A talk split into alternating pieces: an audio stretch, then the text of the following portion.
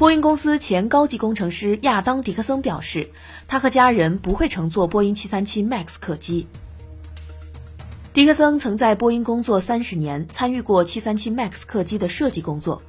迪克森说：“737 MAX 因为一个系统没有正常或准确运行，就造成了数百人死亡的重大事故，令人十分的恐惧。”他和家人不会乘坐737 MAX 客机。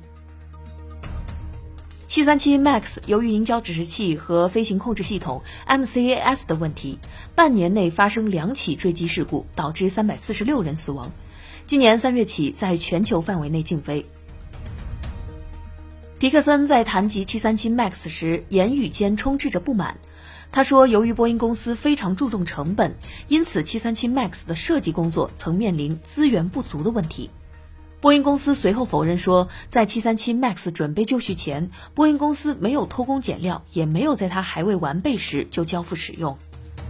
受坠机事故的影响，迄今波音损失合计超过八十亿美元，主要源于交付延迟、产量降低，需赔偿航空运营商。界面财经大事件，了解全球财经要闻，欢迎下载界面新闻 App，在音频频道收听更多精彩内容。